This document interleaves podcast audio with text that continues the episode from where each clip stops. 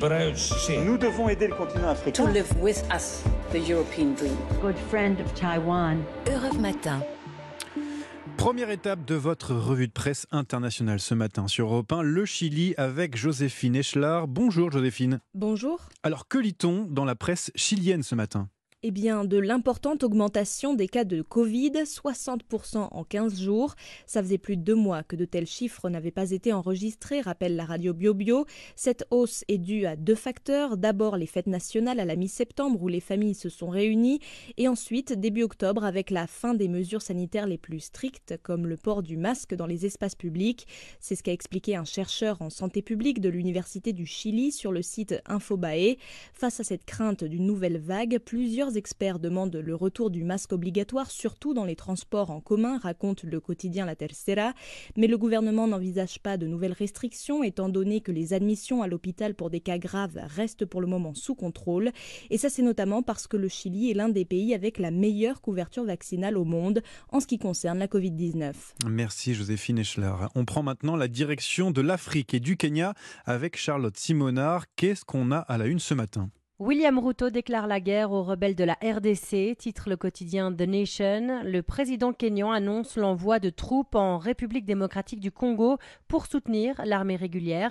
L'est de ce pays d'Afrique centrale est en proie à des combats sanglants relancés par les rebelles du M23, un ancien mouvement qui a repris les armes l'an dernier pour, dit-il, défendre la minorité ethnique Tutsi, marginalisée par le pouvoir. Il s'agit surtout de prendre le contrôle de cette région du pays riche en ressources très convoitées.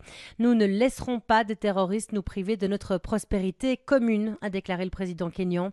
Selon la radio Capital FM, 900 soldats kenyans sont envoyés sur place. Des négociations de paix sont prévues à Nairobi le mois prochain. Merci Charlotte Simonard pour ces nouvelles du Kenya. Nouveau continent à présent, l'Asie et le Japon avec Bernard Delattre. Qu'est-ce qui a attiré votre curiosité ce jeudi? L'absentéisme scolaire. L'an dernier, 300 000 enfants et adolescents ont manqué l'école pendant plus de 30 jours sans raison médicale valable, soit une hausse de 25% par rapport à l'année précédente. Cela affole le Mainichi. Un écolier sur 20 est en décrochage, c'est beaucoup plus que dans les autres pays industrialisés, et cela veut dire que dans chaque salle de classe, il y a un pupitre vide. Selon le Yomiuri, c'est dû à la peur du coronavirus.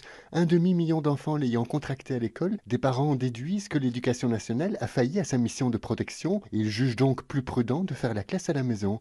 Et puis, ajoute le Asahi, beaucoup d'enfants ne veulent plus aller à l'école par peur des violences. 600 000 cas de harcèlement y ont été recensés l'an dernier, en hausse de 19%, car stressés comme jamais en raison de l'épidémie, les enfants cherchent un exutoire à leur angoisse en martyrisant des souffres-douleurs. Merci Bernard Delattre et merci à nos correspondants pour cette revue de presse internationale.